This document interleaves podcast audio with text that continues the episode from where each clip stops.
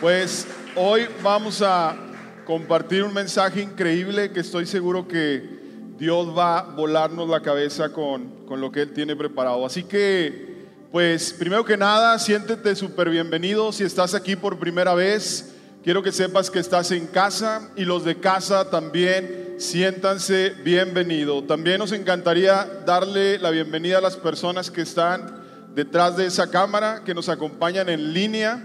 Y también te invito a que podamos estar expectantes de lo que Dios va a estar compartiendo el día de hoy. Así que estamos listos.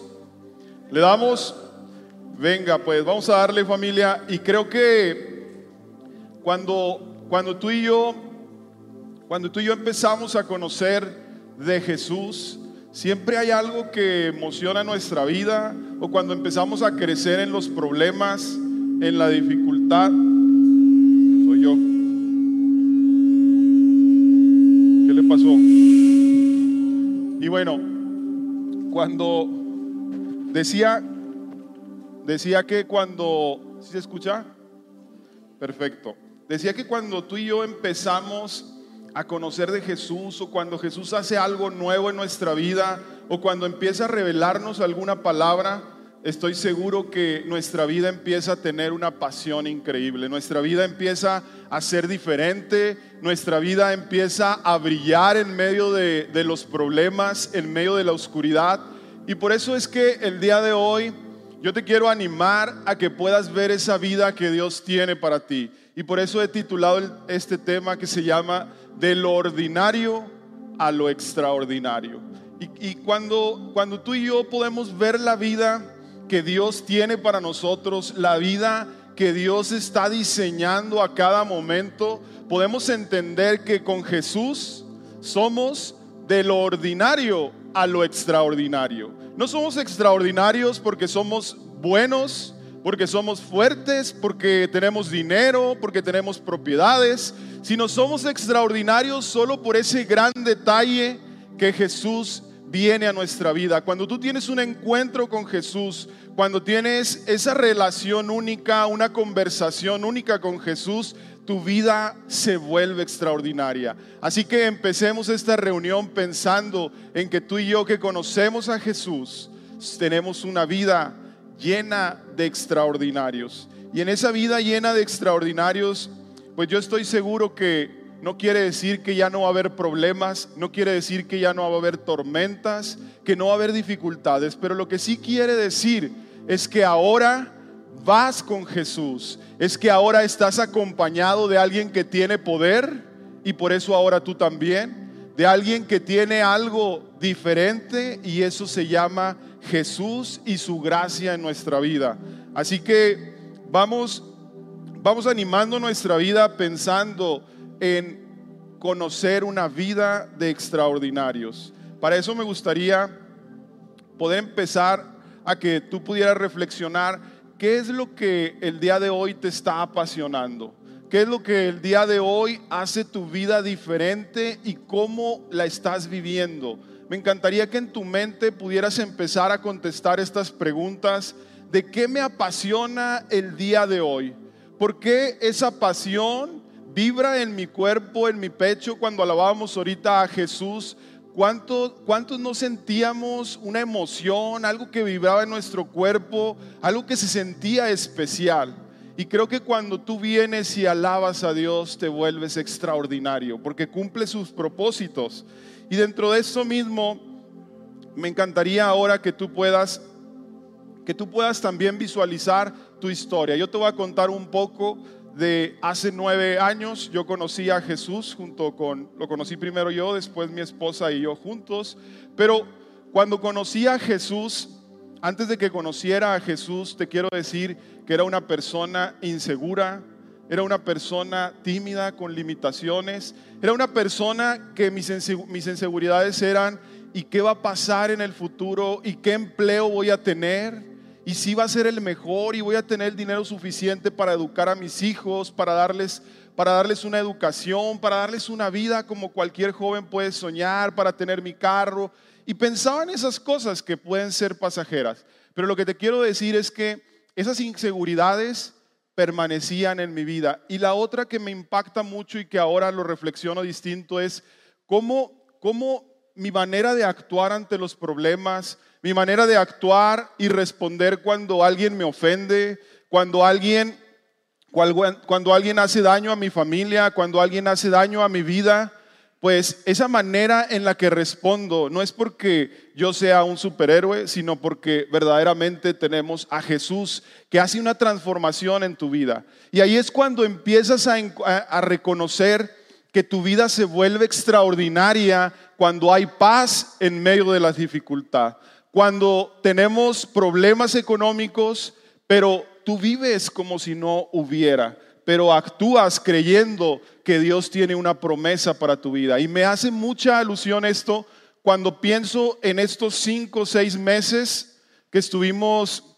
con múltiples problemas económicos, pero algo que me sucedió de enero 20, perdón, de marzo 20 a abril 5, tuvimos que cerrar cinco sucursales que teníamos, cerramos cuatro sucursales, pero las cerramos de golpe con empleados, con gastos fijos, con proyectos por pagar, por hacer. Y lo que te quiero decir es que de esas cinco sucursales solo, solo dejamos una abierta. me dedico yo al, al, área de la rehabilitación. Y en, esa, y en esa sucursal no teníamos gente en todo un mes no había gente. Y no había gente no porque nosotros tuviéramos que estar cerrados, no había gente porque le daba miedo, nuestro, nuestro proceso es de contacto físico. Entonces la gente le daba miedo. Pero te quiero decir que en esa temporada a, ningún, a ni una sola persona tuvimos que despedir, ningún, ninguna renta tuvimos que quedar mal, tuvimos que negociar, tuvimos que hacer, tuvimos que ver. Mi familia y, y la casa estuvo bien, no te digo que en abundancia, pero estuvo bien. Lo que te quiero decir con esto es que esa es la vida que Dios nos llama a cada uno de nosotros. Que en medio de la dificultad podamos ver algo extraordinario, que podamos descansar en Jesús. Y cual sea tu problema con el que el día de hoy tú vengas, lo que te quiero decir es que si, si la pandemia destruyó tu negocio o tú crees que destruyó tus finanzas, si tú crees que esta situación difícil vino a, a a cambiar la dinámica de tus hijos, la familiar, pues te quiero decir que los propósitos de Dios, esos nadie los va a poder cambiar. Porque Dios, Jesús ha dicho que Él nos ha dado una vida y esa vida nos la ha dado en abundancia. Y cuando tú guardas esa promesa, aunque haya enfermedad, aunque haya fracaso en, en el mundo, aunque haya dificultad, lo que yo te quiero decir es que cuando Jesús promete, cuando Dios habla, él va a cumplir a tu vida. Y aunque yo no veía el negocio cuando lo íbamos a volver a abrir, yo sabía que íbamos a prosperar. Yo sabía que íbamos a salir. Y el día de hoy te puedo decir que volvimos a regresar, regresamos otra vez y ahora lo estamos haciendo con más fuerza. Pero porque él, él lo que nos da, nos lo da para siempre. Y mientras Él no diga otra cosa, tu corazón, tu mente no puede creer algo más. Tú tienes que guardar lo que Jesús ha dado a tu vida, esa promesa. Y pensando en eso, a mí me encantaría que pudiéramos orar y oremos, oremos pensando en lo que dice Efesios 4:30. Dice, no entristezcan el Espíritu Santo de Dios con la forma en la que viven. Recuerden que Él los identificó como suyos y así les ha garantizado que serán salvos el día de la redención. Aunque tengas enfermedad, aunque tengas problema, que tú sigas agradando a Dios, que tus acciones no sean de depresión, que tus acciones no sean de, estar víctimas de lo que está sucediendo, sino que tu actitud sea de gratitud hacia Dios, porque eso alegra a Dios. Eso alegra al Espíritu Santo, de lo contrario lo estaremos entristeciendo. Si tú estás triste, el Espíritu Santo va a estar triste. Si tú estás gritando, si tú estás declarando cosas malas hacia tu vida, si tú estás creyendo lo que dice el mundo y no lo que dice Dios, estás haciendo que el Espíritu Santo se ponga triste. Así que vamos a orar en esa palabra, Señor, te damos gracias. Te damos gracias por lo que tú das cada día a nosotros. Gracias por tus nuevas misericordias, Señor. Yo te pido que el día de hoy tú vengas a avivar nuestro corazón, Señor, creyendo que tú nos haces extraordinarios, creyendo en que tú en que nosotros podemos caminar sobre una vida sobrenatural, Señor, sobre una vida de milagros, donde nuestro corazón, nuestra mente pueda guardar todos los pensamientos buenos que tú das a nosotros, pueda guardar las revelaciones de tu palabra y nos puedan servir para que podamos caminar en un camino de victoria. Bendícenos y habla tú, Señor, a través de mí, en el nombre de Cristo Jesús. Amén. ¿Y cómo es que tenemos tú y yo esa seguridad de que podemos vivir una vida extraordinaria? El Salmo 139 me encanta me encanta leerlo cada semana y es uno de los versículos que, que se han vuelto mis favoritos, el 13 y el 14, donde dice, porque tú formaste mis entrañas, tú me hiciste en el vientre de mi madre, te alabaré porque formidables, maravillosas son tus obras. Estoy maravillado y mi alma lo sabe muy bien.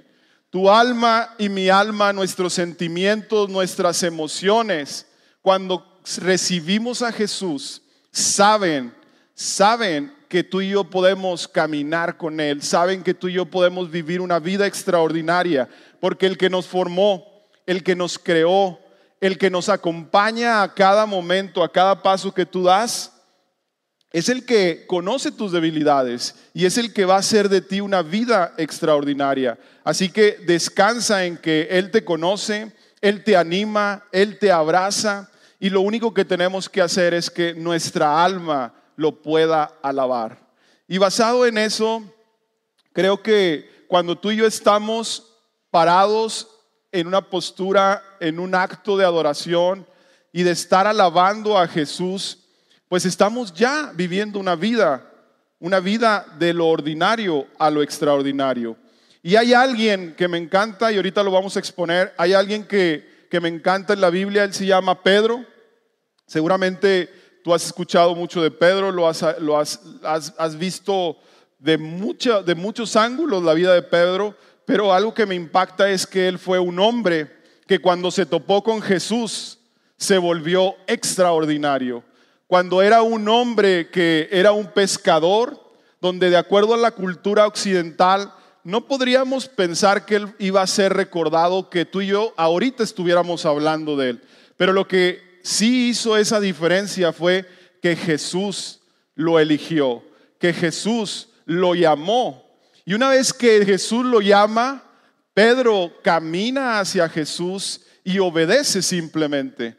Y obedece simplemente y entonces a través de la vida de Pedro, tú y yo vamos a poder aprender hoy cinco cosas que caracterizaron e impactan nuestra vida para animarnos a vivir esa vida extraordinaria. El primer punto se llama, siempre listos para el milagro de una vida extraordinaria.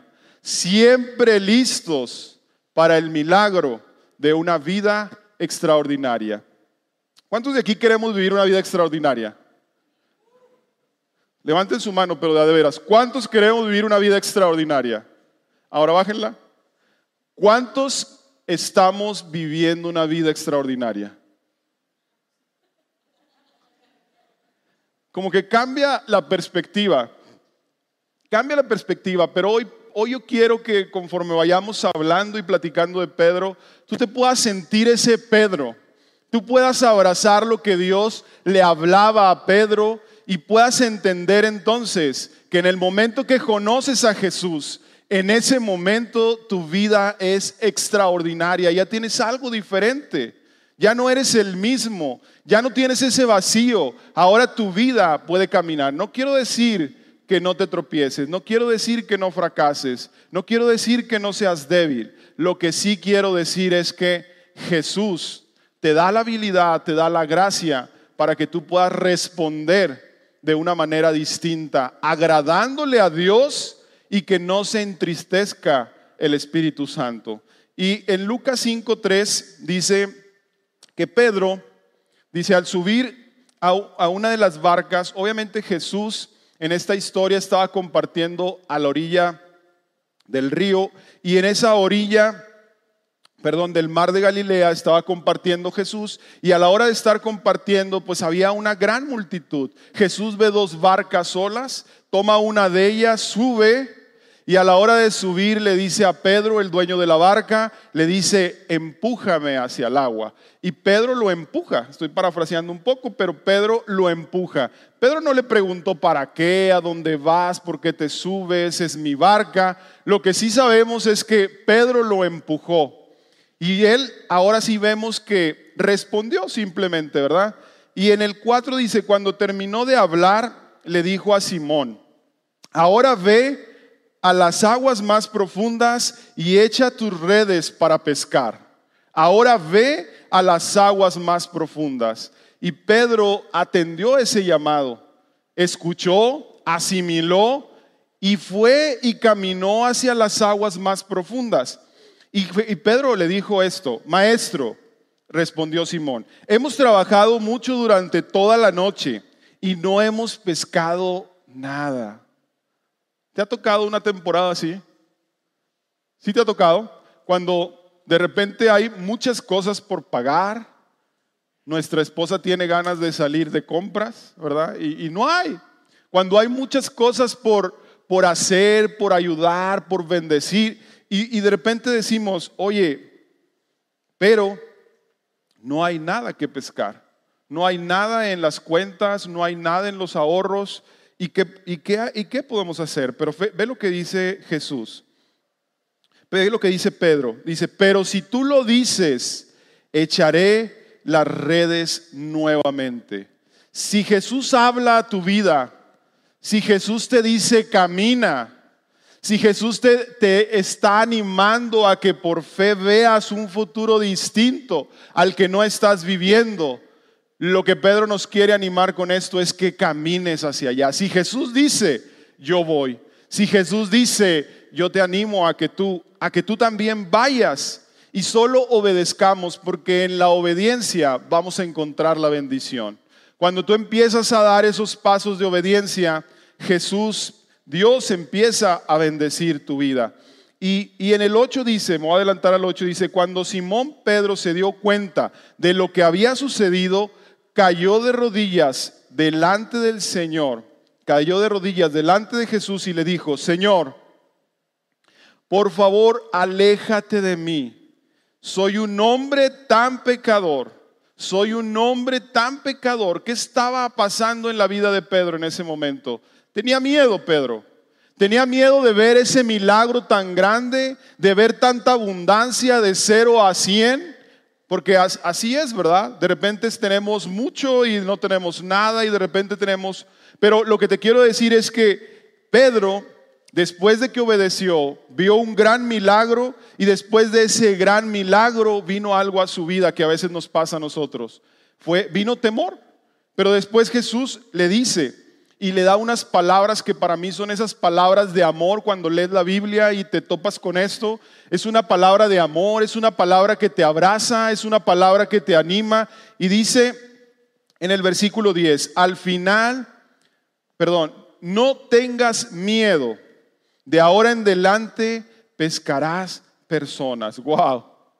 O sea, no tengas miedo por todo lo que has pescado, ha sido abundante, Pedro tuvo miedo, incluso se quería alejar de Jesús, pero ahora Jesús le dice, no tengas miedo porque ahora serás pescador de personas. O sea, lo estaba metiendo en otro rollo, lo estaba metiendo en otras circunstancias, pero lo que sí estamos seguros es que Jesús era el que estaba hablando a su vida. Y cuando Jesús habla a tu vida, tú y yo respondemos como lo hizo Pedro. Y cuando llegaron a tierra firme, dejaron todo y siguieron a Jesús.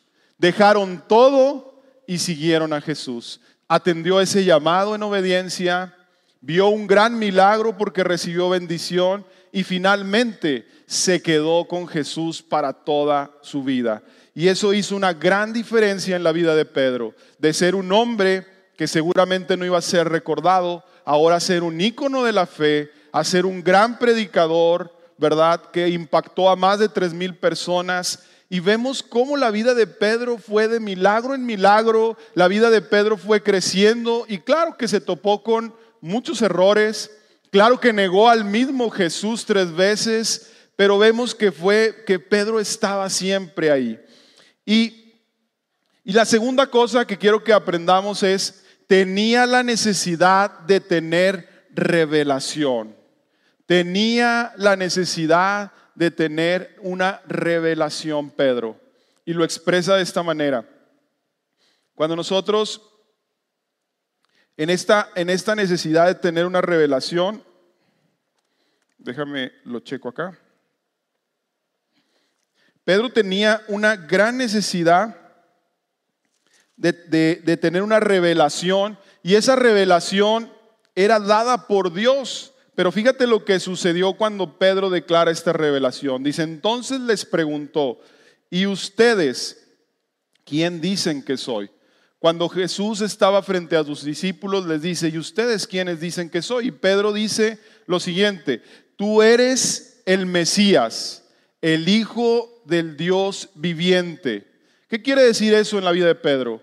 Pedro, a Pedro, ¿quién le había dicho que era el Mesías? Más adelante lo dice Jesús a Pedro nadie le había dicho que Jesús era el Mesías. Él había tenido en ese momento una revelación de parte de Dios, pero ve qué lindo esto. Jesús le responde, bendito eres Simón, hijo de Juan, porque mi Padre que está en el cielo te lo ha revelado, porque mi Padre que está en el cielo te lo ha revelado. Y lo demás viene. No, le, no lo aprendiste de ningún ser humano.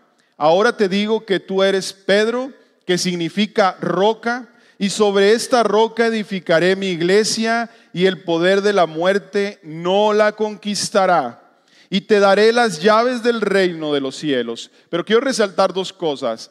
Pedro obtuvo una revelación. Al momento que la expresa esa revelación, que la abre, que la dice, sucede un milagro también. Jesús lo llama bendito.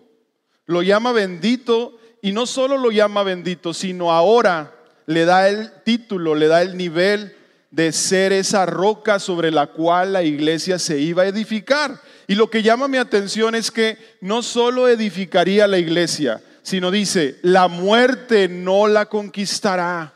Detrás de esa revelación viene una promesa para tu vida. Cuando tú lees la palabra de Dios, ora para que Dios te dé una revelación de su palabra, que cada párrafo que tú leas, que cada capítulo que tú veas en la Biblia, porque es la única verdad para tu vida, tú puedas encontrar una revelación. Y esa revelación, cuando es dada por Dios, sucede una promesa para tu vida. Y esa promesa es eterna. Esa promesa, aunque tú veas que las aunque tú veas dificultad, aunque tú veas relaciones rotas, aunque lo que tú estés viendo en este momento, para Jesús, si Él lo prometió, Él lo restaurará, Él lo sanará, Él lo reconstruirá, Él hará cosas nuevas, porque todo lo que, lo que le pasa a los hijos de Dios funciona para bien. Así que, familia, yo creo que es un tiempo donde tú y yo nos tenemos que meter a la palabra de Dios, que Él pueda revelarnos sus propósitos, que Él pueda revelarnos nuestros caminos y que detrás de esa revelación tú puedas encontrar una promesa. La invitación es que, al igual que Pedro, tú puedas expresar una necesidad de revelación en oración. Dile, Señor, yo quiero que tú me reveles, yo quiero encontrarme con tu palabra. Y cuando encontramos esa revelación, tienes la seguridad entonces de que tendrás una vida extraordinaria. Y el punto 3 nos dice, el punto 3 que podemos aprender también de la característica de vida de Pedro es capacidad para perdonarse, arrepentirse y dar pasos hacia adelante. Quiero que recuerdes cuando Jesús cuando Jesús le anticipa a Pedro y le dice que lo iba a negar tres veces. Y e, incluso podemos ver que Pedro, que Pedro se, sintió ofendido cuando le preguntó tres veces. Y, en esa ofensa se sentía seguramente incómodo porque yo me imagino como, siendo el, el, discípulo amado, pues Jesús estaba, estaba diciendo que lo iba a negar. Y él le juró y prometió y aseguraba que eso no iba a suceder. Pero Jesús le dio una palabra, le dijo, cuando el gallo cante tres veces en Mateo 26, 75, dice, cuando el gallo cante tres veces, tú me habrás negado, Pedro. Y, y sucedió. Y sucedió eso, ¿verdad? Sucedió que Pedro lo niega, pero después viene algo al final de este versículo. Al final del versículo dice, y Pedro salió llorando amargamente. Pedro, cuando se le pasaron por su mente estas palabras que Jesús había dicho, en ese momento, en ese momento Pedro empezó a llorar y lo hizo de una manera que dolía por lo que él había hecho, por lo que había vivido. Pero eso eso llama nuestra atención. Pedro en ese momento tuvo un arrepentimiento y tuvo una capacidad de perdonarse. Pero Pedro no se quedó ahí. Para Pedro no marcó la historia. Para Pedro no se murió lo que Dios había prometido, lo que Jesús había hablado a su vida, ahí no quedó en la vida de Pedro. ¿Estamos de acuerdo? Porque todavía había mucho para Pedro. Iba a hacer milagros, iba a predicarle a multitudes, y ahí no se había quedado la promesa que Dios había implantado en Pedro. Mas, sin embargo, sí podemos aprender que ese dolor era de arrepentimiento, ese dolor era de perdón, ese dolor era de querer salir de ese lugar, de querer salir, de querer moverse de algo que estaba doliendo. Y muchas veces a ti y a mí nos pasa lo mismo.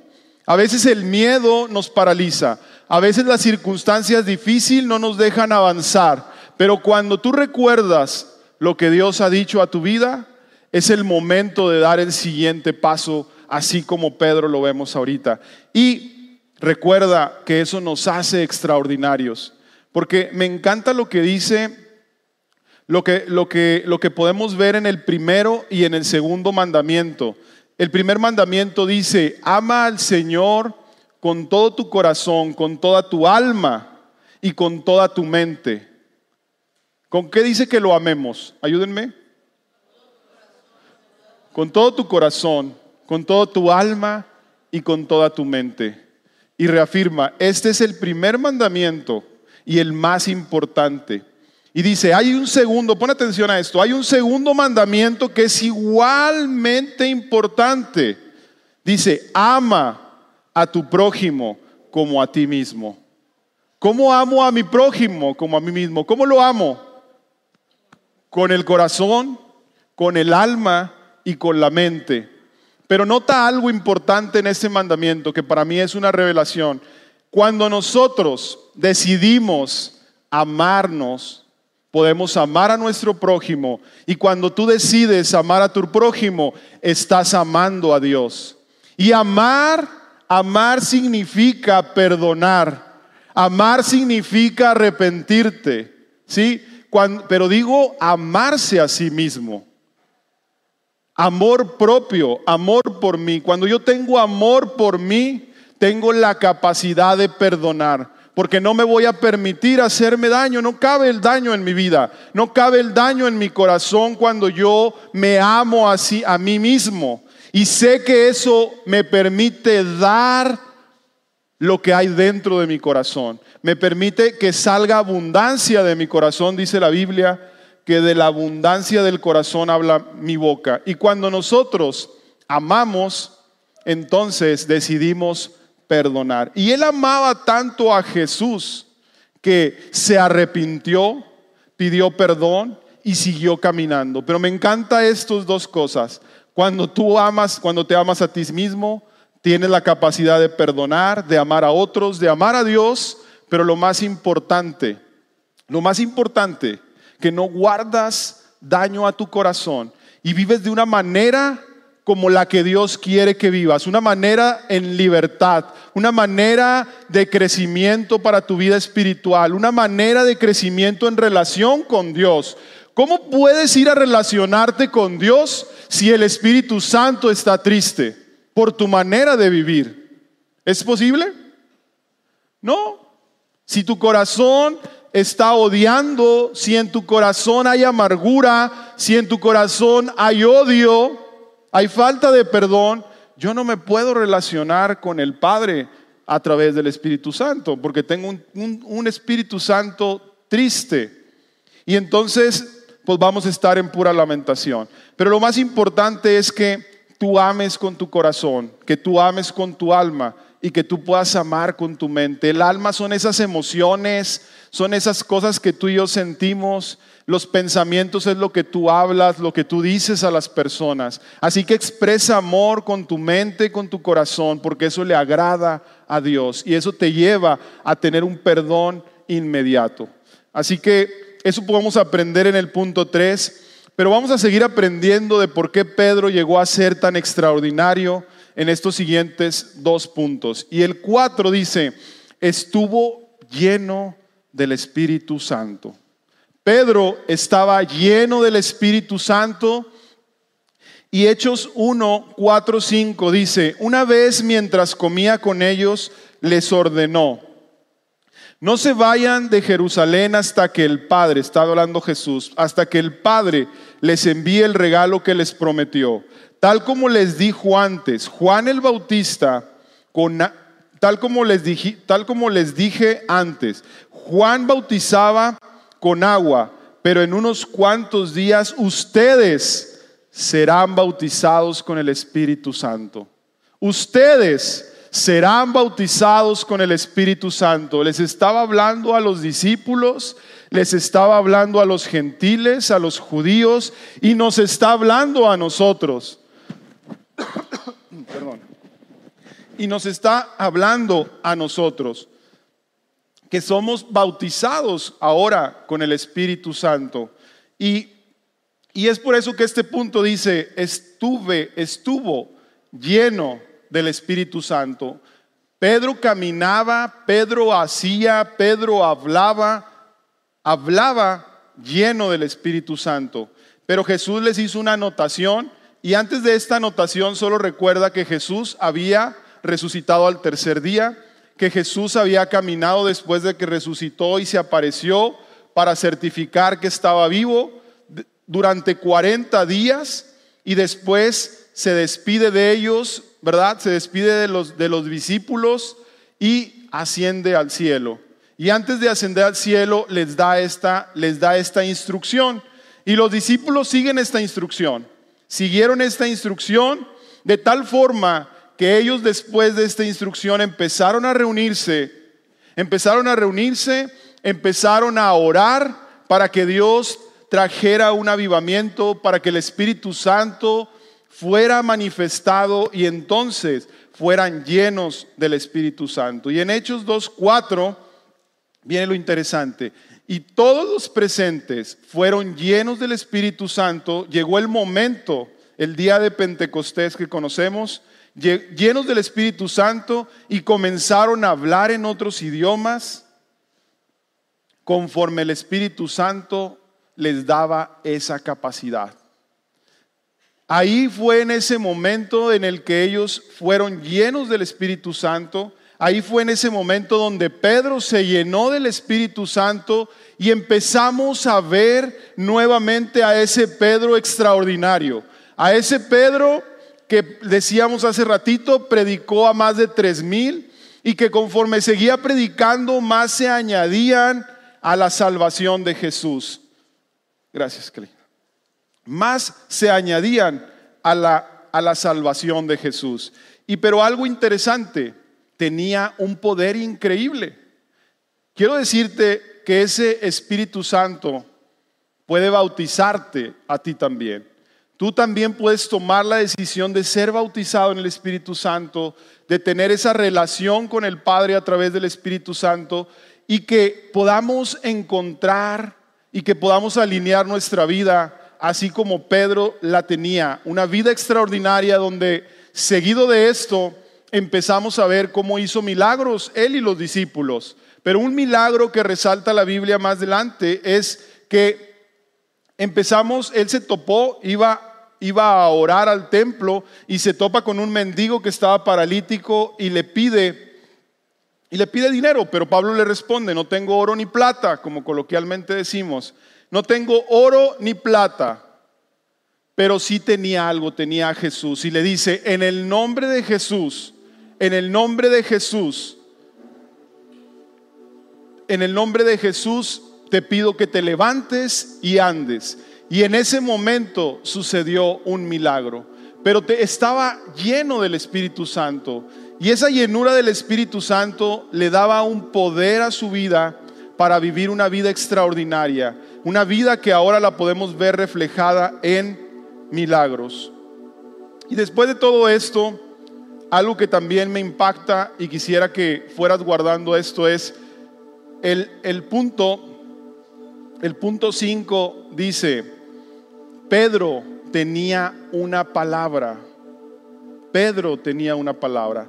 Estaba siendo lleno del Espíritu Santo y ahora hay algo interesante. Pedro tenía una palabra que él había guardado por siempre. Había guardado por siempre y en Juan 21, 18, 19 dice, te digo la verdad, cuando, eres, cuando eras joven podías hacer lo que querías. Te vestías tú mismo e ibas a donde querías ir. Sin embargo, cuando seas viejo, extenderás los brazos y otros te vestirán y te llevarán a donde tú no quieres ir. Jesús dijo esas palabras, eh, Jesús dijo eso para darle a conocer el tipo de muerte. Jesús le dijo esas palabras, pero ¿sabes que Pedro guardó eso en su corazón? ¿Sabes que Pedro recordó eso cuando fue encarcelado? Cuando fue encarcelado y sucedió un acontecimiento increíble que yo me asocio mucho con Pedro ahí. Y Pedro sabía que iba a morir al día siguiente.